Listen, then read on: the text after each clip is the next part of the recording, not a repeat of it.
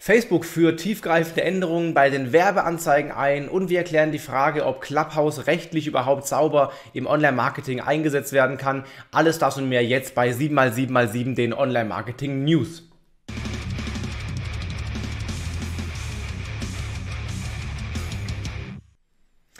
Willkommen zu 7x7x7, den Online-Marketing News. Mein Name ist Felix Beilharz und du bekommst jetzt wie immer die sieben wichtigsten News der letzten sieben Tage in den nächsten sieben Minuten. Wir fangen aber an mit der Verlosung. Letzte Woche gab es zu gewinnen das äh, dicke Buch der Online-Marketing Manager von meiner einer und vielen tollen Kollegen, die mitgeschrieben haben. Gewonnen hat die Nutzerin Ladiva auf Instagram. Also Ladiva, wenn du das hier siehst, schreib mir eine Nachricht, dann kommst du das Buch gleich zugeschickt. Also es gibt jede Woche was zu gewinnen. Äh, diese Woche war es das Buch, letzte Woche war es das Buch. Diese Woche gibt es Tickets zur Affiliate Conference von Markus Kellermann, einer zweitägigen digitalen äh, Konferenz mit sehr, sehr geilen Speakern, zum Beispiel Philipp Westermeier, Christian Solmecke oder auch Markus Tandler. Wenn du äh, da Tickets gewinnen willst, zwei Stück gibt es zu gewinnen, dann kommentiere einfach unter einem dieser Videos hier, welche dieser News, dieser sieben News für dich am wichtigsten, am relevantesten war. Wenn du die Audioversion hörst als Podcast, spring rüber zu den Videos bei YouTube, äh, LinkedIn, äh, Instagram, wo immer du die Videos gucken willst und kommentiere da kurz. Dann äh, wirst du auch die Chance haben, zwei Tickets für die Affiliate Conference zu gewinnen. So, damit legen wir los mit den ersten News und zwar, es gibt ziemlich krasse Änderungen bei Facebook Werbeanzeigen. Apple führt ja iOS 14 ein, beziehungsweise hat, hat bereits eingeführt und die Nutzer, die iOS 14 haben, am Smartphone, die werden die Option haben, das Tracking sich opt zu outen oder eben äh, sich in äh, zu opten. Auf jeden Fall werden sie das Tracking äh, sehr stark runterfahren können und darauf reagiert Facebook mit einigen sehr, sehr krassen Änderungen in, ähm, im Werbeanzeigen-Schaltungs- ähm, äh, Prozess. Zum Beispiel wird das Attributionsfenster sich verändern. Ja, in zukünftig wird es nämlich äh, 7 Day äh, äh, sein, ähm, statt 28 Day, glaube ich, Click, One Day View, aber ab jetzt alle 7 Day Attributionen, also völlig andere Attributionen, was den ROAS und so weiter sehr stark verändern kann. Du wirst weniger Conversion ähm, Events tracken können. Du wirst die Conversion nicht mehr, nicht mehr so gut aufsplitten können nach zum Beispiel Alter oder nach Geschlecht. Also sehr starke Änderungen, was sich auch in kleineren Retargeting Pools äh, äußern wird. Was du tun solltest, um das ein bisschen in den Griff zu kriegen, hat Florian Litters bei AdVenture beschrieben. Link ist unter diesem Video. Guck mal rein, lohnt sich auf jeden Fall. Dann gibt es Neuigkeiten bei TikTok. TikTok startet nämlich das Deutschland Hub für KMU. Es gibt ja eine Business-Plattform bei TikTok, die schon länger aktiv ist, mit vielen Beispielen und äh, Zugriff auf alle Werbemöglichkeiten, die es da so gibt, wie zum Beispiel Branded Hashtag Challenges oder Branded Effects. Und jetzt gibt es auch eine Erweiterung dafür für KMU, wo auch der Werbeanzeigenmanager äh, freigeschaltet ist. Das heißt, alle Unternehmen sollten jetzt Zugriff bekommen auf die TikTok-Ads, auch die kleineren, die bisher noch nicht freigeschaltet waren. Da gibt es auch weitere äh, Tipps und Tricks und einige Guides für Unternehmen, wie sie Werbung auf TikTok schalten können. Also schau mal rein in den Hub für KMU.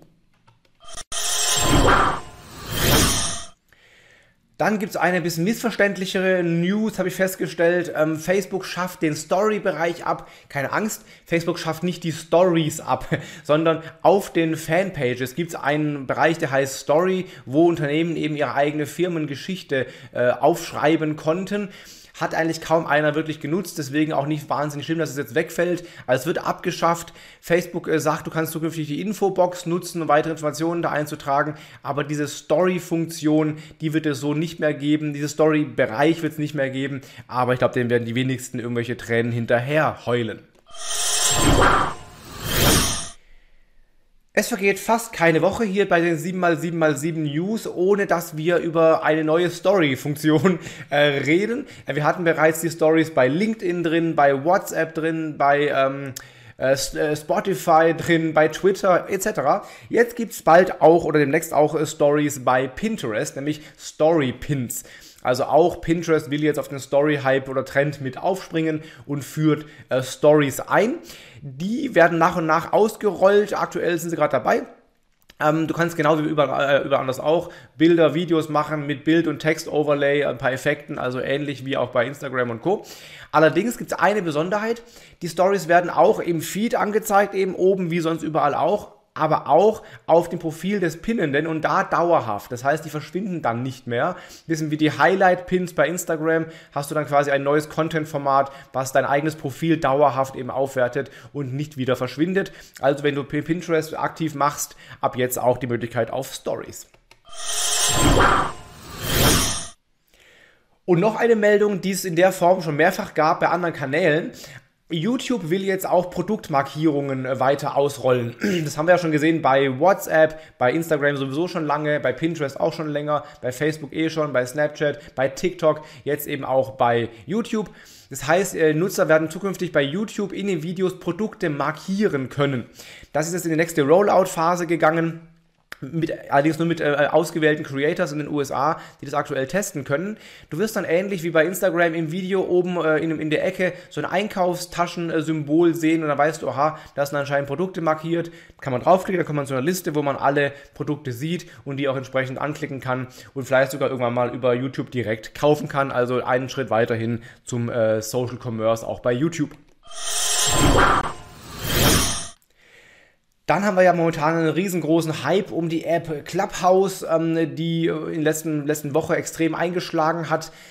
Da gibt es die Frage, kann man das überhaupt im Online-Marketing äh, sicher einsetzen? Ja, wenn Personen miteinander reden, ist eine Sache, aber was ist, wenn eine Firma da zum Beispiel aktiv sein will und mit Kunden kommunizieren möchte oder auch fürs Marketing das Ganze einsetzen will?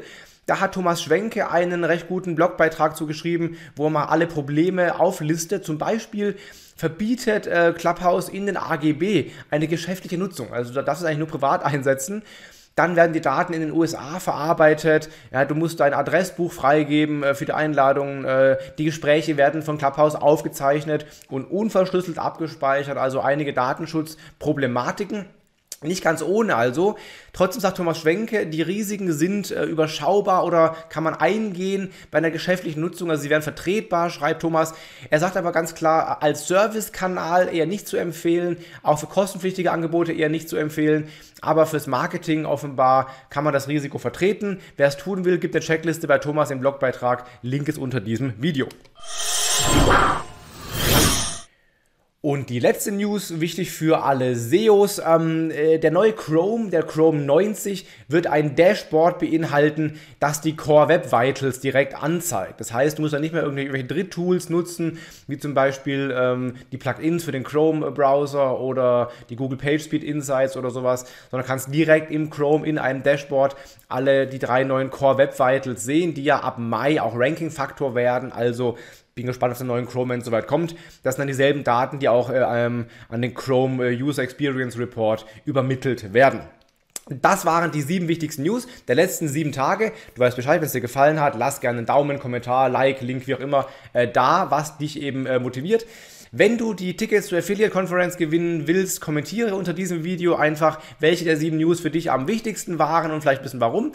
Und dann sehen wir uns nächste Woche wieder, Sonntag, zu den nächsten sieben wichtigsten News der dann letzten sieben Tage. Mein Name ist Felix Beilharz. Hab eine schöne Woche, bleib gesund, bis bald.